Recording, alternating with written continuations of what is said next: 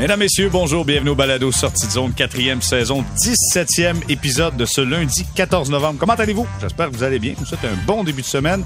Avec nous, les gars de la presse, Richard Labbé qui est là. Salut, Richard. Salut, comment vas-tu? Ben, ça va super bien. Merci de t'en informer. Philippe Quentin qui est là. Salut, Philippe. Bonjour, Jérémy. Salut. Content de savoir que tu vas bien. Ben oui, oui, on est heureux de ça. Et pour le 98.5, Stéphane White. Salut, Stéphane.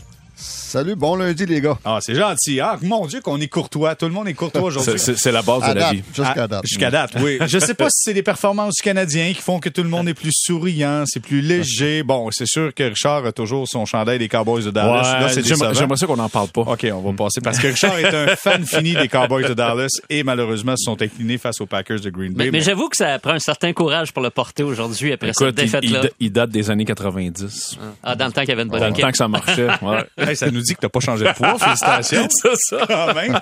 Mais ceci étant dit, euh, le Canadien, honnêtement, connaît du succès. Une séquence de trois victoires de suite. C'est la première fois depuis quoi? Mathusalem. Ça fait longtemps quand même que le Canadien n'avait pas gagné trois matchs de suite. Et euh, on se remarche maintenant du côté du Canadien avec une fiche de huit victoires, six défaites et une défaite en bris d'égalité. À deux points, deux petits points de la troisième place de la division Atlantique, détenue par le Lightning de Tampa Bay. Et là, ce matin, Richard, dans la presse plus, il écrivait « Tout le monde est surpris, sauf eux », faisant référence à eux, les joueurs du Canadien. Moi, je veux savoir où vous vous rangez. OK? Est-ce que vous êtes toujours dans l'onglet Oh mon Dieu, je suis surpris de la performance du Canadien ou vous êtes plutôt dans l'onglet il faudra à un moment donné s'y faire que le Canadien connaît de bons moments et peut connaître de bons moments. Richard, est-ce que tu es toujours surpris ou tu commences à t'y faire? Ben, je- généralement, dans la vie, je suis toujours surpris. Je, je garde cet aspect-là de, de ma personnalité. J'aime ça être surpris. ça te garde jeune. Ah, non, alors, pour Ça te répondre- garde jeune, hein? Ça me garde jeune. Alors, pour répondre à ta question, je suis très surpris. Très, très, très, très surpris. Je vais pas arriver ici puis faire mon smart puis dire ah ouais je l'avais prévu. Honnêtement peu de gens qui l'avaient prévu. Mais je parlais avec Joel Edmondson dans le vestiaire euh, tout à l'heure il y a quelques instants puis je- je- là je peux comprendre un peu souviens-toi de sa déclaration Lui, lui avait été clair Ouais, là-dessus. là. au, au tournoi de golf, il avait dit euh, non mais check nous bien aller puis il a parlé des séries puis on était tous partis à rire évidemment dans son dos. La Pas- transition, le- pas, quand il était là. La reconstruction, c'est terminé. là. On C'est est là ça. pour gagner et, les matchs. tu sais, je, je l'écoutais parler tantôt, puis ça, je trouvais ça fun, sa- son explication. Il disait, peut-être que bien les gens ont oublié quelque chose, c'est que, tu sais, les jeunes qui arrivaient, là, on le savait qu'il allait avoir du talent. Puis il a nommé Slavkovski, puis Goulet, puis Jacket. On le savait, on les avait vus. On savait que ces gars-là étaient prêts à faire le saut. Et je pense que c'est probablement l'erreur de notre analyse. Je me mets là-dedans. On a tous vu ça arriver, puis c'est un paquet de jeunes. Écoute, ça va être, ça va être affreux, ça va tout apprendre en même temps. Ils vont-tu en perdre des mains? Ils vont-tu en faire des erreurs? Et c'est pas ça qui arrive. Et je pense que, euh, puis lui, il, était là, il les a vus pas mal plus que nous. Ben, sais, je pense qu'il savait de quoi il parlait, puis il a parlé aussi de ceux qui sont arrivés. Tu sais, les gars là, qui se relancent un peu, les Monahan, les Kirby Dack, ces gars-là qui étaient pas des mauvais joueurs, mais qui étaient juste dans des mauvaises situations. Là, ils arrivent ici. On leur donne du temps, on leur donne de la confiance. Martin Selon, qui est très bon d'ailleurs pour aller soutirer le meilleur de tout le monde. Et là, ça donne quoi? Ben, ça donne ce que tu viens de dire, 8-6-1. Alors oui, je suis très surpris. On n'est quand même pas dans le, de- la fiche des Bruins de Boston 14-2, mais on est dans une fiche qui est en dessous, ben, Ben, respectable. ben, Euh, respectable, oui. au-dessus que ce que tout le monde avait prévu. Philippe, toi, est-ce que tu es surpris encore à chaque match où le Canadien gagne, ou tu commences à te faire à dire, oh, ils ont peut-être un bon club? Euh, non, je suis, je suis très, très, très, très, très surpris. Puis je veux pas briser le party, mais je pense pas que ça va durer. je trouve ça trop inimaginable ce qui est en train de se produire, euh, parce que euh, Richard parlait des analyses de début de saison. Il y a beaucoup de ces analyses-là qui tiennent encore. T'as deux gardiens qui, à mon avis, sont pas vraiment des numéros 1, 55 matchs par année dans la Ligue nationale de hockey. Je pense qu'ils jouent dans le moment à leur maximum. Est-ce qu'ils vont être capables de conserver ce tempo-là toute la, toute la saison? Personnellement, j'en doute. On ne sait jamais. Peut-être que ça va arriver. La défensive, ça demeure de très jeunes joueurs. Puis, une saison de hockey, on le sait, Richard, euh, t'en as vu, Stéphane, Jérémy, c'est long. C'est long, longtemps. Là. Et puis, tu sais, euh, au baseball, il y a une expression, on appelle ça les Dog Days of August. C'est quand ça vient long pour tout le monde. Ben, tu sais, moi, je l'ai souvent vu dans le hockey en couvrant ça. Là. Je me souviens d'un gars comme Carbonneau à l'époque, qui, quand ça arrivait en février, là, tu sais, il disait, Ah, c'est, dur pour tout le monde en février. Tu sais, c'est ton début, l'excitation du début de saison est, est passée depuis longtemps. Tu vois pas le bout de la fin des, l'arrivée des séries encore. Tu sais, c'est difficile. Et pour une jeune équipe, parce que le Canadien là, demeure une jeune équipe, moi, je pense qu'il y a- il y a encore des moments, euh, qu'il va y avoir des moments difficiles. Euh, mais cela dit, ce qui se passe à l'heure actuelle, puis je, juste avant de, de céder la parole à Stéphane, je veux juste rajouter ça. Moi, ce qui m'impressionne le plus, c'est que Moses que c'est le fun à regarder. Samedi soir, c'était extraordinaire. C'était un match Ouais. qui était enlevant du début jusqu'à la fin. Puis moi, je reviens toujours à cette notion-là. On appelle ça du sport-spectacle. Il y a deux mots dans l'expression. Il y a le sport, Mm. il y a le spectacle. Puis là, on a tout un spectacle. Alors bravo. C'est une équipe à l'image de son coach. Sérieusement. Puis tu sais, Martin Saint-Louis disait euh, la semaine passée, beaucoup nous abandonnés, on sait pas c'est quoi. Mm. Puis je trouve ça le fun, là, évidemment. Puis Philippe, je te rejoins. tu sais, à- à pas abandonner, est-ce que tu peux Mais faire ça pendant joueurs- 82 Mais matchs? il faut que les joueurs dur, embarquent là-dedans Ouais, ouais. parce que c'est beau à dire, mais il faut que les joueurs le, le fassent. Stéphane, tu as été un de ceux qui a dit ce club-là peut surprendre. Euh, On a-tu le tape de ça? Je me souviens pas de ça. Oui, hey, puis je l'ai dit, oui. Ah, attends, attends, je vais le faire. Ah, le Canadien peut surprendre. Voilà, c'était l'extrait. Ah, là, ça me revient. Ah oui, ça te revient. Stéphane, t'as t'as dit ça, toi. Qu'est-ce qui explique ta, ta vision? Ben, j'ai dit ça. Écoute, des fois, euh, quand on, on- on dit des choses qui arrivent pas, on se fait, on se fait ramasser. Mais là, là, quand il, il y a des choses qui arrivent, faut prendre le crédit. Et puis, je le prends aujourd'hui. Ah, Bien humblement. Mais euh, non, euh, honnêtement, j'avais dit, euh, que ce soit ici au- à, à notre podcast ou, euh, ou même à RDS, j'ai dit que cette équipe-là est, est de, de beaucoup supérieure à ce que beaucoup de monde pensait au début de la saison. Et puis, je le pensais parce que je l'ai dit premièrement. Euh, les raisons, c'est que on, on- on se rappelle, on disait que cette équipe-là va surprendre beaucoup d'équipes parce qu'ils vont jouer sans pression, ce, qui est, ce qui est le cas. Mais surtout, c'est que je, je disais que cette équipe-là, là, euh, tu as 13 attaquants de Ligue nationale cette saison. Tu as 13, bo- ben, je peux pas dire bons attaquants, mais des joueurs de la Ligue nationale. OK? Et puis, tu pas, là, comparativement l'année passée, tu n'as pas des, dans, dans, l'alignement, là, c'est rien contre ces gars-là, là, OK? Mais des Laurent Dauphin, t'as pas des Sammy Nuku, t'as pas des Kyle Clegg, t'as pas des, des Cedric Pocket, t'as pas des Adam Brooks qui a joué une dizaine de games, euh, William Largeson, t'as pas des gars de même dans, dans l'alignement cette saison. Donc, euh, ça, ça, ça, ça aide beaucoup. Et puis, euh, le duo de gardien de but, c'est vrai qu'on n'a pas un, un vrai numéro un, mais on a un bon duo. Euh, c'est un duo fiable qui peut, euh, puis euh, je dis pas là, que c'est un des meilleurs duos dans la Ligue nationale. En ce moment, ça l'est, mais au début de saison, j'avais pas prévu qu'il serait aussi bon que ça. Mais au début de saison aussi, j'avais prévu que Madison serait dans, dans l'alignement en partant. Et puis mon, mon seul mon seule interrogation au début de saison, c'était les trois recrues de la défense qui surprennent tout le monde. Mais le reste, honnêtement, euh, je suis euh, je suis pas si surpris que ça. Parce que la performance des gardiens de but, est-ce qu'on peut dire que ça fausse la donne? Je ne sais pas, mais je sais qu'eux connaissent vraiment tout un début de saison. Maintenant, dans le match contre les Penguins de Pittsburgh de samedi, écoute, Jake Allen n'a pas été splendide et spectaculaire. Là. Il était juste correct. il était correct, mais c'est vraiment l'attaque, la défensive, la relance rapide, euh, à la limite l'avantage numérique, parce que Monahan a marqué sur un avantage numérique. C'est pas l'histoire d'un gardien de but, c'est l'histoire d'un club qui a battu les Penguins de Pittsburgh. Vous allez me dire qu'ils connaissent la difficulté, mais qui a quand même battu les Penguins de Pittsburgh. C'est pas le goaler qui a fait la différence, là, Richard. Ben euh, non, mais en même temps, c'est j'ai le goût de te dire que c'est une bonne chose.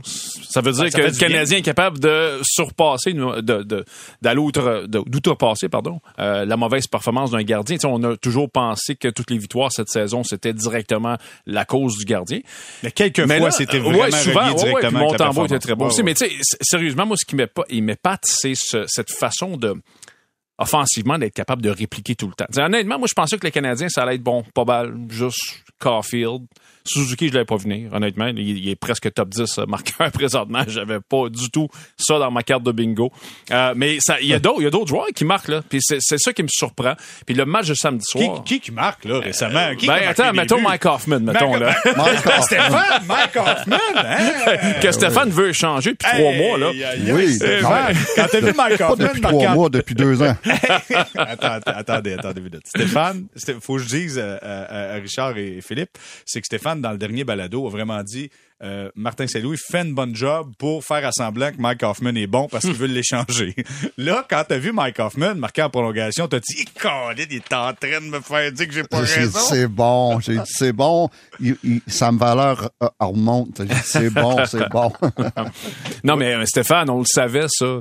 C'est là, c'est dans Mike Hoffman, ce talent offensif-là. Ce qui est pas là, c'est la constance. Tu sais, là, il, là, il est en haut de la montagne russe. Là. Lui, c'est ça. C'est des montagnes russes. Fait que là, en descend, monte, descend. Là, il, il est en, il est en, il est en il- montant. Là. Dadonov, il pointe-tu ça, il, montagne il est pas embarqué encore Dadonov. Ah, il est pas embarqué dans le... Honnêtement, c'est le seul absent. Pour de vrai, là, fait le tour de la formation. C'est le Ouais. seul gars qu'on voit pas. Ouais, Ben, c'est pas compliqué. Tu, tu, j'a- j'adore, j'adore, en ce moment, j'adore les trios du Canadien, les quatre trios. Tu remplaces Dadonov par Slavskovski, Ben, ce c'est ouais, c'est wow, c'est wow, c'est quatre très bons trios. J'adore les, euh, les, euh, les- la chimie des quatre trios en mettant euh, Slavskovski à la place Dadonov. Donc, euh, c'est assez impressionnant, les quatre trios. Moi, je- je- je- juste revenir. Jérémy, sur une chose. Là. On parlait des gardiens de but, puis Ouais. bon, euh, est-ce qu'ils jouent un petit peu au-dessus de leur tête? Est-ce qu'ils vont continuer comme ça toute la, toute la saison? Euh, puis on parlait du match de samedi, c'est pas le gardien de but qui l'a gagné. Puis je suis en train de me dire que quand on prend du recul, là, puis qu'on on regarde un peu les dernières années, il va falloir que, comme analyste, puis les amateurs, c'est la même chose, qu'on change un peu notre façon d'analyser cette équipe-là, parce que ça fait 15 ans que l'équipe tourne autour d'un joueur. Un seul joueur. Carey Price. Et si Price était bon, le Canadien pouvait faire des miracles. Si Price était juste ordinaire, le Canadien était pas très bon. Euh, 2016, Price est blessé, l'équipe chute. 2021, pas vraiment d'équipe, mais Price en, euh, contre Toronto en première ronde extraordinaire, whoops, finale de la Coupe Stanley. Tout tourne autour de Carey Price et notre analyse, forcément, a toujours tourné autour de Carey Price. Et là, on a tendance à encore analyser ça beaucoup avec le gardien de but. C'est normal, on est comme conditionné d'analyser le rendement du Canadien autour du gardien de but. Mais ça a toujours été un peu comme ça. Les grandes années, c'était Patrick Roy, puis après Ouais, ça, ben, c'était Ken ça. Il y a- une historique. Puis, il y a eu Jacques Plante, puis Ainsworth, puis bon, Georges Vézina. Mais euh, au- au-delà de tout ça, moi, je pense qu'il faut peut-être changer puis euh, admettre que le Canadien peut gagner sans avoir un Carey Ah, Price puis ou euh, Il y a des clubs qui gagnent, Ben euh, ouais, qui ont gagné la. Coupe cette année sans, Voilà. sans un gardien Voilà. comme ça. Là. Et pire- ce que je veux dire, c'est qu'on n'est pas habitué ouais. à ça Et avec le pire que ça, je vais ajouter quelque chose, c'est qu'il va falloir commencer à, à avoir confiance au choix de repêchage que le Canadien amène parce que ça n'a jamais été des joueurs qui faisaient la différence. Là, tu as des choix qui arrivent dans l'équipe et qui font la différence. Bon point. Mm. Tu sais, ils font vraiment la différence. Le Goulet fait vraiment la différence. Et moi, j'avais un point d'interrogation majeur pour lui. D'ailleurs, ça m'amène euh, au point suivant. Tu sais, si tout le monde voyait cette équipe-là au bas du classement, c'était quoi les critères d'évaluation qu'on avait? Puis je veux voir qui, qui a changé la donne en fonction des critères d'évaluation qui disaient ce club-là va être vraiment dans le bas du classement. Bon, donc, j'imagine les défenseurs, euh, je pense que c'est Stéphane qui en parlait, ou Charles en parlait Ouais. également, les défenseurs, comment ça se fait qu'on on n'a pas été capable de voir que ces gars-là seraient capables d'être bons? Ben, on les connaissait pas. Oui, mais c'est ce qu'Edmondson euh, me disait ce matin, j'en parlais tantôt. C'est ça, là. Je pense qu'on on a fait une évaluation probablement basée sur un très petit échantillon. Et là, on s'est dit, ben là, euh, Goulet, ça va aller trop vite, puis Jacky, ça va aller trop vite, puis Harris, il est pas prêt. Puis, tu sais, mais c'est basé sur bien peu de choses. Euh, et, et je pense que ces gars-là étaient plus matures qu'on pouvait peut-être Tu sais, je pense qu'il il était vraiment... Tu sais, Harris, honnêtement, tu le vois aller, tu l'air d'un gars qui, qui est pas prêt. Patine avec confiance. ben non, mais c'est ça. tu sais, puis Je, pense qu'on a peut-être sous-évalué ce bout-là. Pour moi, puis les gardiens, on en parle beaucoup, mais oubliez pas une chose, l'an passé, les gardiens, les deux étaient, en bon français, maganés. Montembeau, il a joué avec une main l'an passé. Mhm. À partir du mois de janvier, là, il a joué avec une main. Tu peux pas demander des miracles à un gars qui joue avec une main. Euh, donc là, les deux sont en santé, les deux sont en pleine santé. Ça fait une énorme différence, ça aussi. Donc, tu mets tout ça ensemble. Moi, je pense que c'est en gros, on a l'évaluation qu'on a fait, beaucoup de la jeunesse, on l'a, je pense qu'on l'a sous-estimé. Sous-estimé. cette OK. Philippe, je vais aller à toi avant, mais juste une question, Stéphane, puis je veux revenir là-dessus parce que ça fait plusieurs fois que je pense. Quand on parle de blessure de Montembeau l'année passée, blessure au- Ouais. au, biscuit au bloqueur. là. Exact. Ouais, ouais. OK.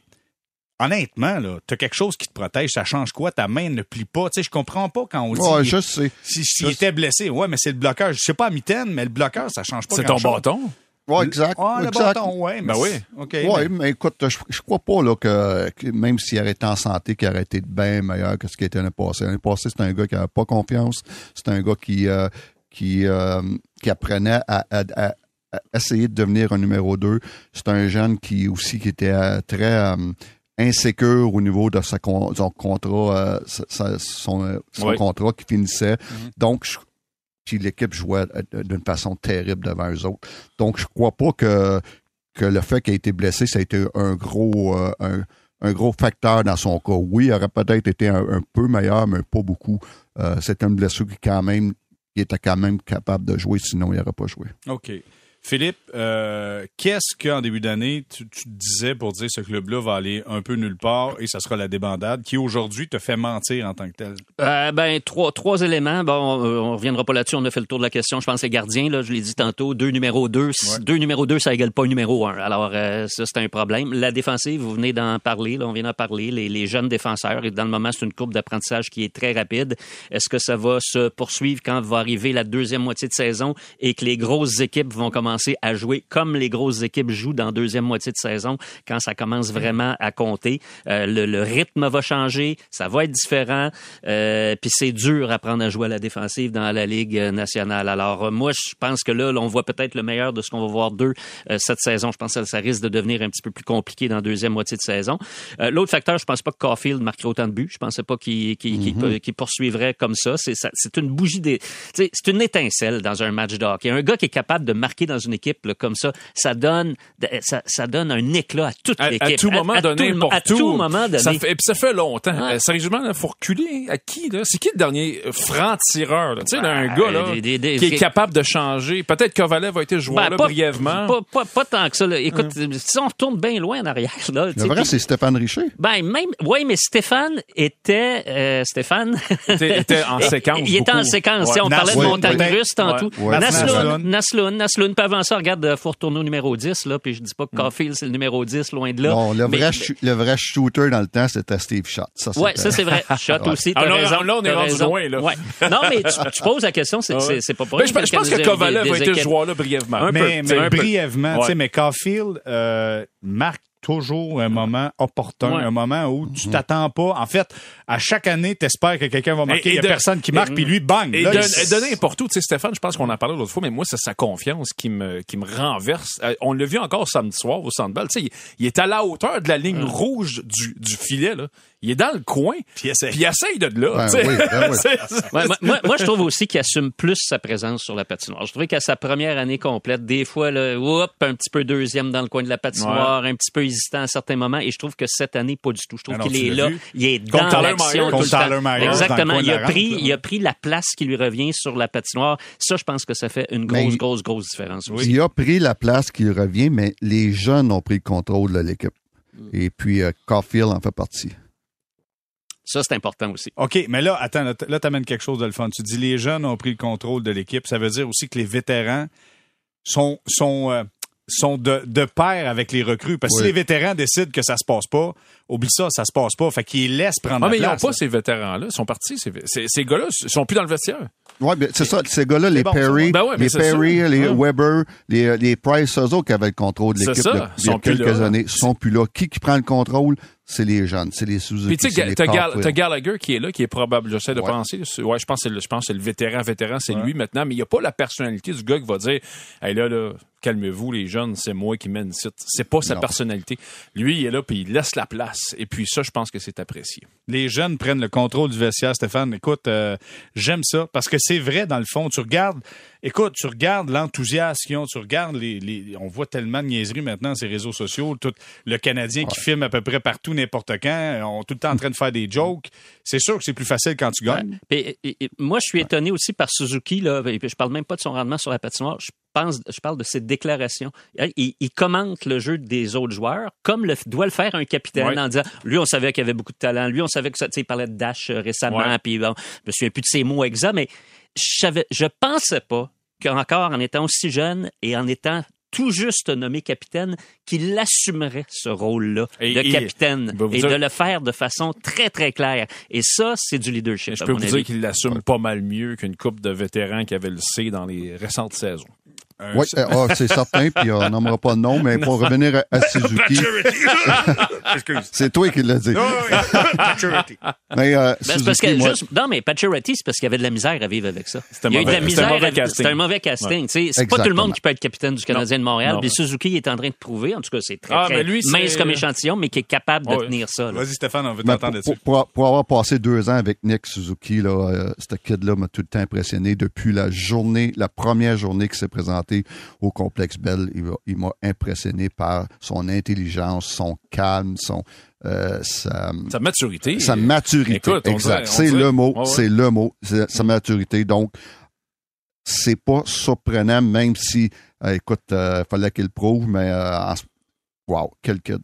Quand même, quel kid, vous avez raison de le mentionner. Puis euh, surtout, c'est que c'est un rôle qui est important. Puis lui, le, le gère avec importance, mais sans mettre ça outre mesure trop gros. Il fait sa job, la fait bien sur la glace. Puis en même temps, ben, écoute, quand tu un groupe qui gagne présentement, du moins qui connaît plus de succès, quand c'est plus positif que négatif, euh, Mais tu sais, même l'an je pense que passé, ça rend ça plus agréable. même l'an passé, quand le club allait pas bien, lui, il était pas le genre à, à- à être en petite boule à terre puis à pleurer. Non, non, non, C'est pas son genre. Donc sûr. ça, c'est important d'avoir un capitaine comme ça, d'humeur égale, comme on dit souvent. Ouais, Ouais. définitivement, ce qui était un peu plus problématique pour Paturity.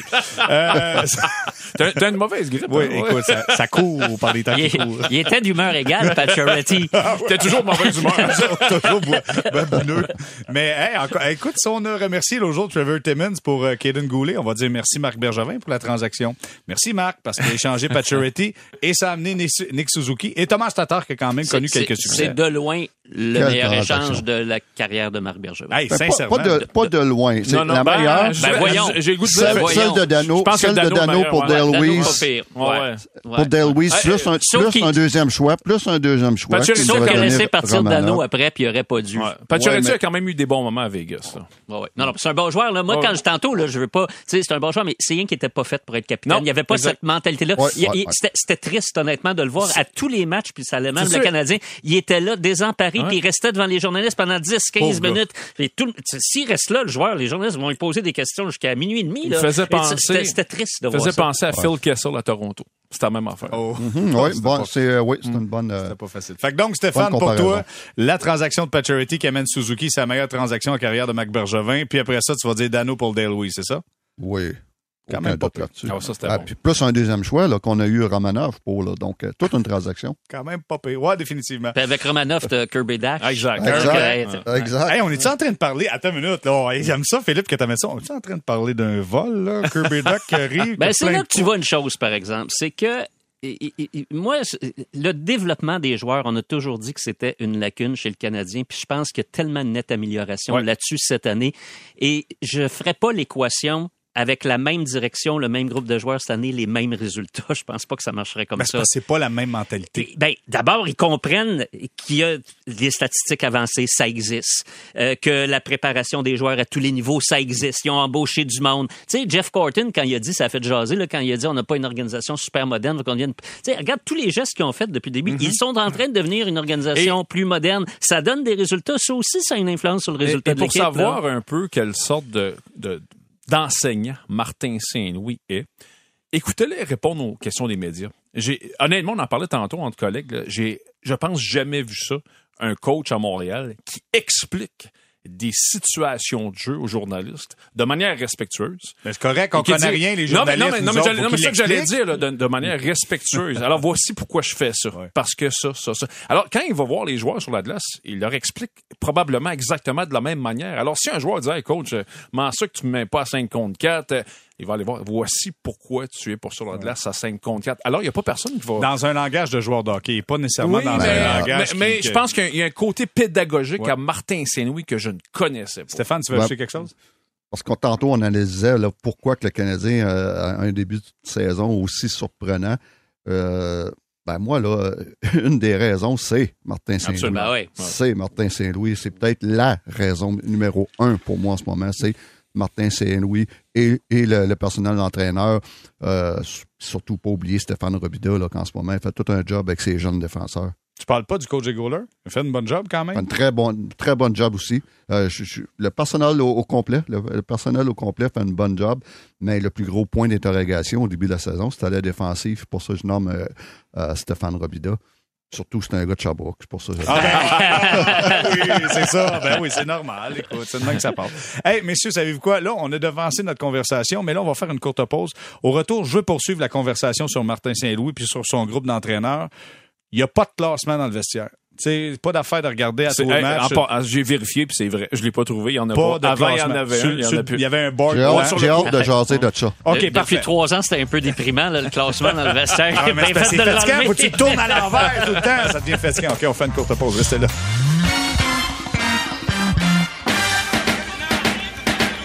On est de retour au balado Sortie de zone, quatrième saison, 17e épisode, accompagné de Richard Labbé, de la presse, Philippe Quentin qui est là, Stéphane White. Messieurs, euh, on apprenait pas de classement dans le vestiaire pour le Canadien de Montréal. Donc, pas de pression à tous les jours de regarder, on est-tu à deux points, quatre points, six points, fait quatre matchs de suite? Eux autres, ils ont... Non, il y en a pas. C'est...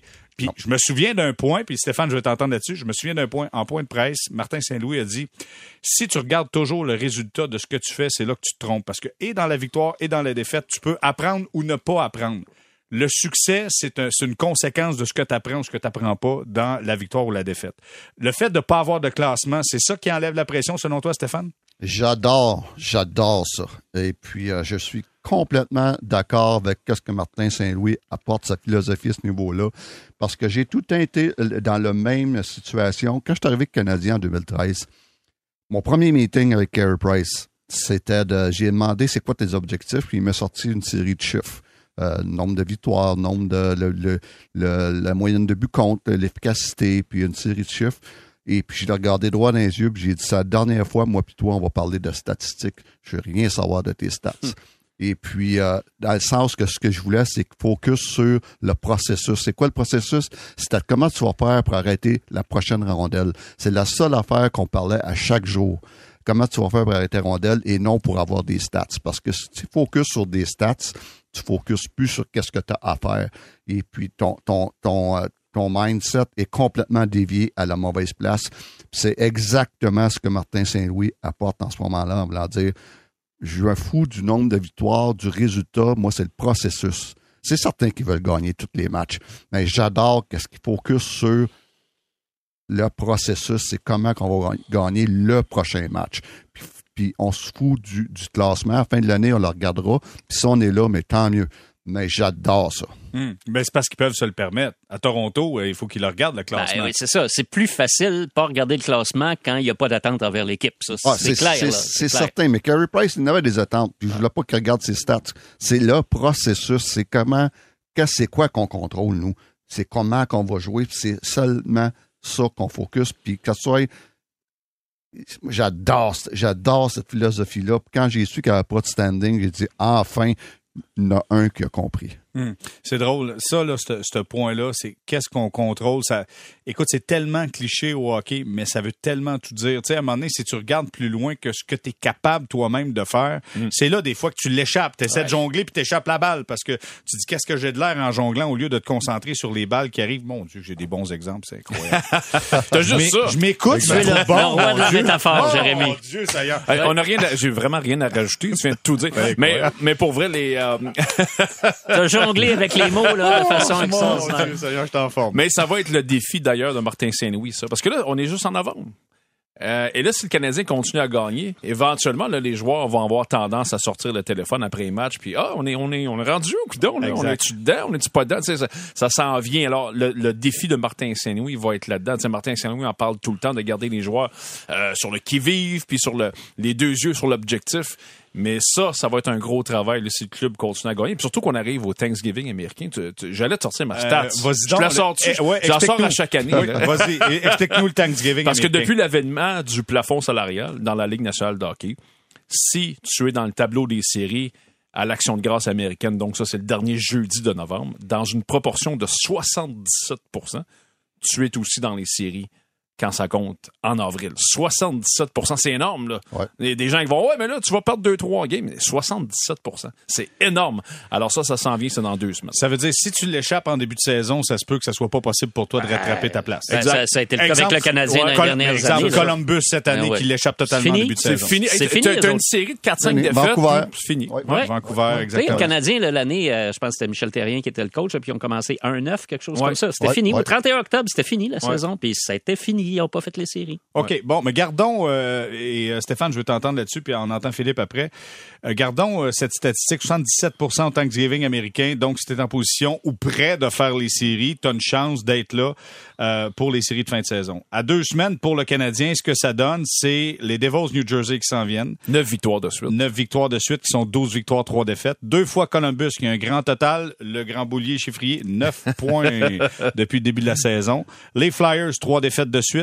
Buffalo, cinq défaites de suite. Selon vous, est-ce que le Canadien au Thanksgiving américain sera en bonne position pour participer aux séries, soit à deux, quatre points, mais pas trop loin d'une place en série. Stéphane, selon toi?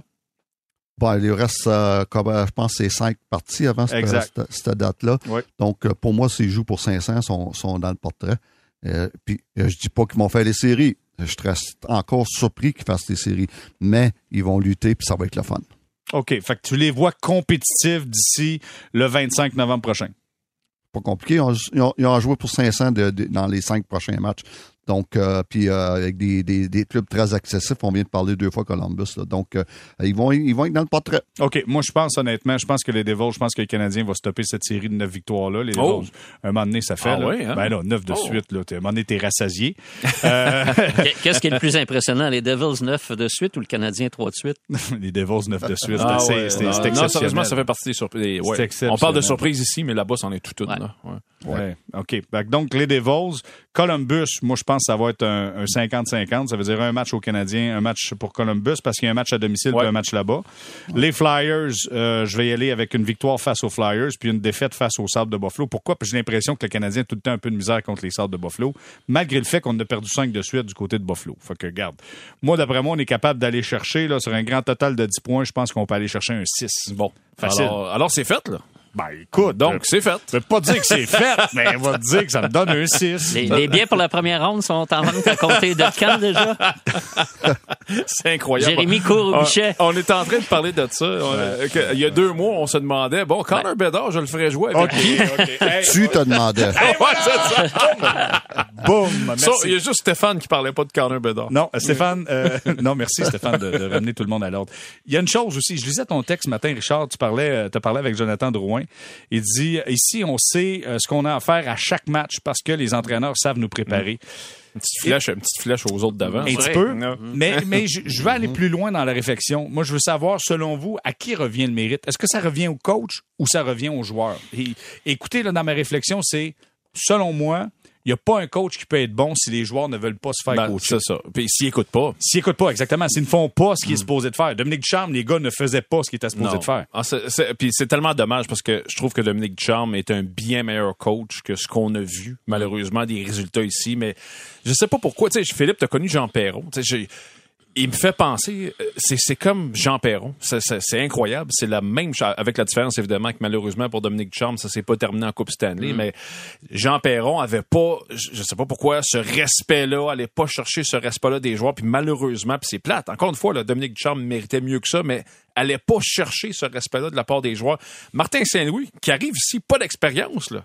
On était tous, ah, il coachait un, un of club. Il coachait un club. Oui, oui, je sais. Of Fame. Mais la première affaire qu'on disait, t'as coaché un club puis oui la semaine passée, qu'est-ce que, qu'est-ce que tu vas faire ici? C'est la première affaire qu'on disait. là. Ouais, mais lui, il riait un peu de ça. En Ouais, disant, ouais, bah, ça, ça, ça a été hey, 30 secondes, mais il l'a assumé. Oui. Exact. C'est là qu'il a gagné. À sa Ouais. conférence de presse, il- parce que je me souviens, la question qu'on lui a posée, c'est t'as coaché surtout au niveau mineur? Tu sais, la question était avec des gants blancs. Puis lui, il a dit, tu veux dire puis oui, hein, j'ai coaché puis oui. Tu sais, il l'avait assumé. Et pour moi, ça, à sa conférence de presse d'entrée, tu rates jamais l'occasion de faire une première Ouais. impression. Là. Il a frappé un coup de circuit quand il a décidé de le prendre sur lui et de dire, c'est vrai, c'est oui, c'est ça que j'ai coaché avant. Ouais. À partir de là, ben là, je coach Mais c'est quand même étonnant, honnêtement. Puis tu sais, ça, ça, ça, vient défaire un paquet de prémices qu'on avait déjà. J'écoutais la NFL en fin de semaine, Bill Cowher, l'ancien coach des Steelers, qui se scandalisait que les Colts d'Indianapolis ça avaient donné la- le volant à un gars qui a un ancien joueur qui a zéro expérience dans le coaching. Qu'est-ce qu'ils font là? Ça n'a aucun bon sens. On n'a pas le droit de faire ça.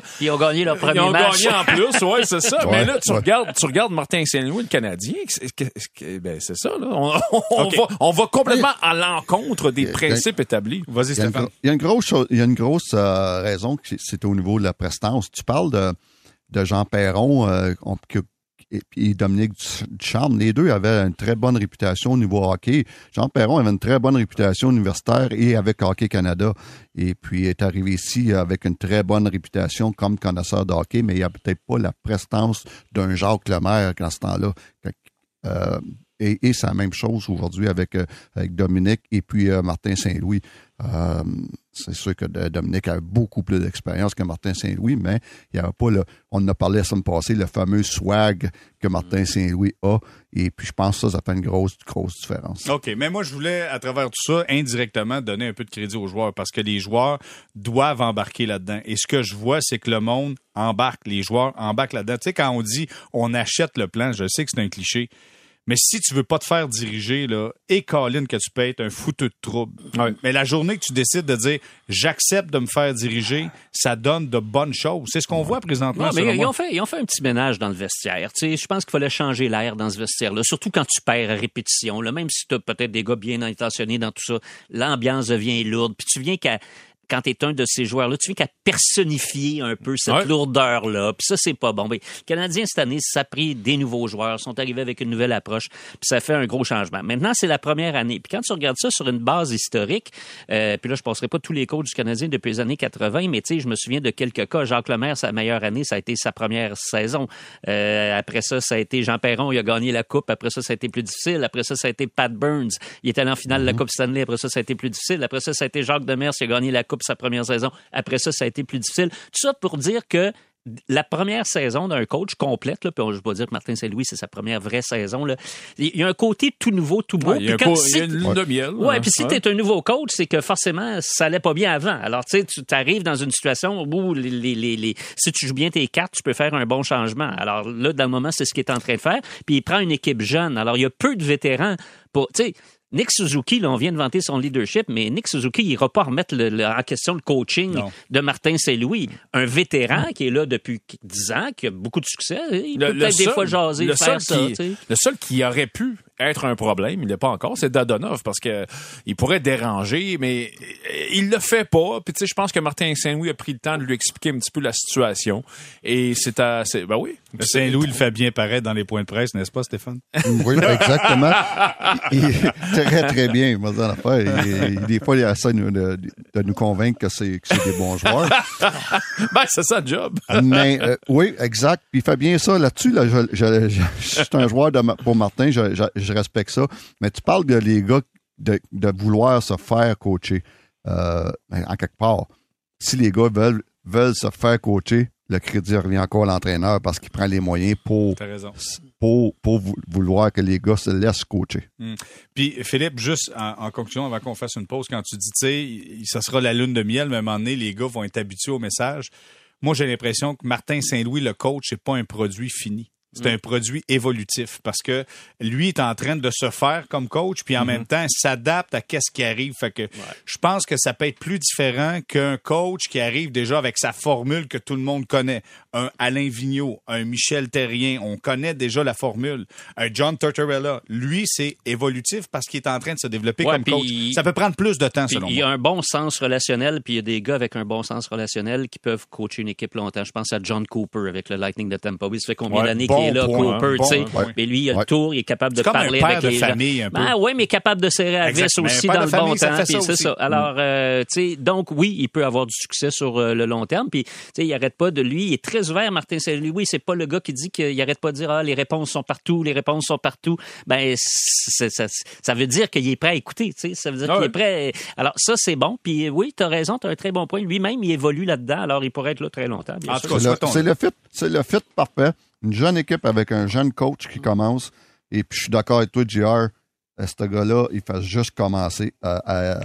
il va devenir euh, un très, très bon entraîneur dans la nationale. Est-ce que, est que, est que, tu peux être deux fois au temple de la renommée comme joueur et comme entraîneur? Parce que c'est un petit peu ça qu'on est en train de dire, là, finalement. Ça spécial. Il manque juste qu'il développe une ligue Bantam aux États-Unis comme bâtisseur aussi. voilà. OK, on va s'arrêter quelques instants pour retour. Tu parles du temple de la renommée. Ben, c'est, c'est là, dans ce début de semaine, que Roberto Luango, les, les, les frères Cédine, Alfredson seront là au temple de la renommée. On en parle au retour. Restez là.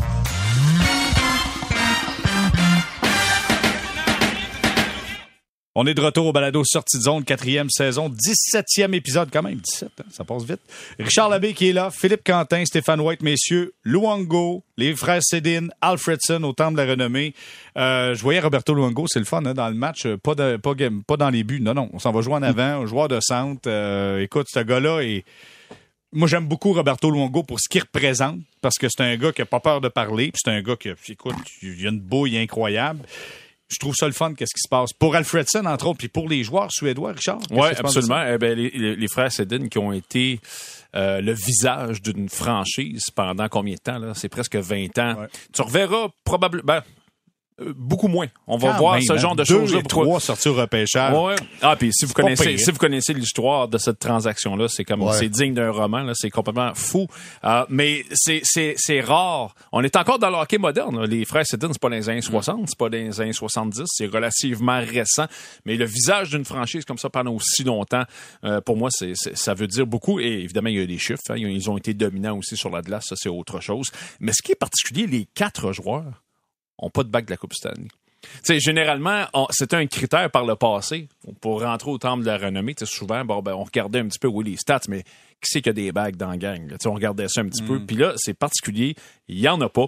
Et c'est Ken Dryden récemment qui me parlait de ça, qui me disait les gardiens de but. là, moi, je- je- je- j'en ai des bagues, là, mais j'avais combien de clubs là, à affronter à chaque. à- on était quoi, 17 dans ce temps-là? Là, ils sont rendus 32.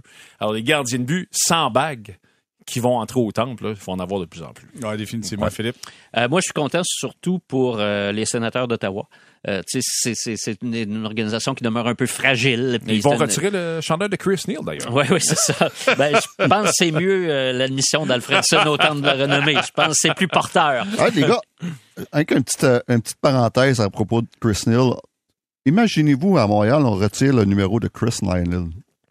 Chris On, Nyland. on, on ferait pas ça à Montréal. Exact. Que pour ça que c'est bizarre. OK, Ouais, je c'est- vous laisse non, non, aller. c'est- c'est- c'est- c'est très, très bizarre. Euh, mais bon, donc, je suis content. Puis Alfredson, ça a été un très, très, très, très bon joueur de hockey. Je suis content pour les autres aussi. C'est toujours le fun d'avoir un Québécois additionnel au temps de la renommée Ouais. avec euh, Roberto Luongo aussi. Alors, une, une, une cuvée intéressante, mais euh, oui, ils n'ont pas de, de, de, de Coupe Stanley, euh, Richard, c'est vrai. Euh, mais il y en a quand même beaucoup qui, qui, tu sais, qui ont eu des grandes carrières. Puis c'est pas tout le temps de leur faute. Ah ouais. Marcel Marcel Dion, euh, bon. Gilbert Perrault. Ouais, Gilbert Perrault, euh, Peter Stechny, Michel Goulet, sont, tous au- sont tous au temps de la, de la renommée.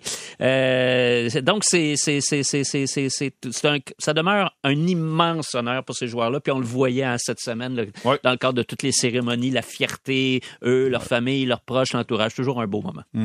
Euh, Stéphane, tu Roberto Luongo qui est là euh, avec, souviens-toi quand il était avec les Canucks de Vancouver avec le C sur son masque. On l'avait nommé capitaine. Ouais, ouais. Ça avait tellement fait jaser à travers la Ligue nationale de hockey. Comment tu vois ça? Ouais, ça, prouve comment il y a eu un impact, cette équipe-là. Lui, là, quand il est arrivé en 2006, là, il y a- les- Canucks euh, ont fait un, gros, un, bond de géant dans, cette équipe-là. Il y avait une bonne équipe euh, quand il est arrivé. Il y avait les frères Sedin, il y avait Marcus Naslund, il y avait Ryan Kessler, Alex Burrows, euh, Alex Edler. Euh, il y avait une bonne équipe. Mais c'est quoi qui a fait qu'ils sont devenus une, une équipe aspirante? C'est Roberto Luongo il était incroyable. Moi, euh, je l'ai affronté, on l'a battu en, en 2010 en, quart de finale. euh, quand j'étais avec les Blackhawks, il avait été incroyable. Et l'année d'après, il nous avait battus en sept matchs euh, dans les, euh, en, dans les euh, en première ronde.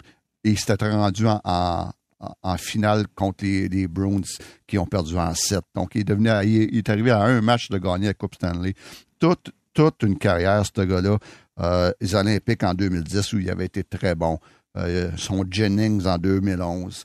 Euh, Luongo, moi, quand, je suis arrivé dans la Ligue, c'était le modèle. Lui puis Pekka René, c'était le modèle qu'on voulait avoir comme gardien de but dans la Ligue nationale. Le modèle d'un grand gardien de but qui est un très bon athlète euh, avec une très bonne technique. C'était tout le monde voulait copier là, au début des années 2000.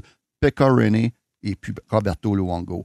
Et puis, euh, chapeau, quelle carrière. Stéphane, si tu moi ou là tu vas me le dire, c'est toi le professionnel des gardiens de but là. Mais par moment, Luongo, j'ai comme l'impression, il était croche, il était spectaculaire, mais il était croche là. Tu les jambières airs, ça saute à gauche pas à droite. Tu sais, il me fait penser un peu à ce qu'on voit de Fleury. Fleury, on dit souvent qu'il est spectaculaire, c'est parce qu'il lui-même il se met dans le pétrin assez souvent. C'était peut-être un peu le cas des fois avec Luongo, tu trouves pas? Ben, des fois, mais contrairement à ce que bien du monde pense, c'est pas un défaut.